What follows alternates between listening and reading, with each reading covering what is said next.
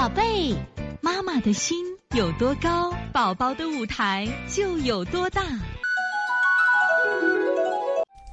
大家好，我是邦尼康的王老师，今天想在这里给大家分享一下春季易发疾病疱疹性咽峡炎和手足口的区别。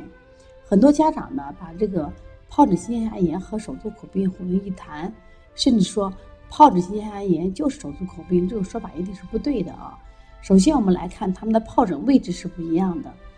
那么，小儿疱疹性咽峡炎，它的这个呃疱疹部位啊，这是出在我们说咽喉的咽峡部位出疱疹。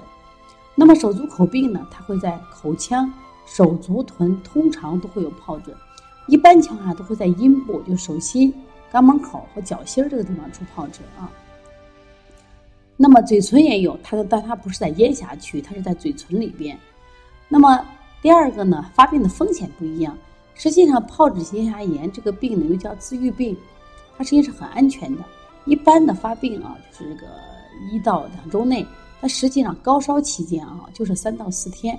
虽然高烧很高，但是呢，这个孩子精神状态还不错。这个病又叫自愈病，所以大家没有那个必要很担心啊。那么，对于手足口病呢，它也分几种情况。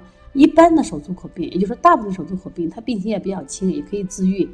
但是如果它严重的话啊，它会出现这种脑膜炎或者肺出血。但是如果我们的孩子得了手足口病的时候，一定要注意啊，在家多休息，饮食一定要清淡，千万在这个时间不要吃肥甘厚腻的食物啊，这一定要注意的。呃，不管疱疹性咽峡炎还有手足口病，因为他们都有传染，我们希望就是如果一旦孩子发现有这种疾病的时候，一定要隔离在家多休息啊。是最重要的，即使他发烧的时候，也不要担心，多注意观察孩子的精神，精神状态比孩子的体温多高更重要啊。所以说，也希望家长呢，在这个春天，一定要先通过学习了解咽峡疱疹和手足口病，啊，当如何的及时的去预防孩子不得这个病。即使当孩子患了这个病的时候，也不要紧张和慌乱，通过啊日常的安排休息和推拿保健，在家里。啊，给孩子做预防保健就可以了。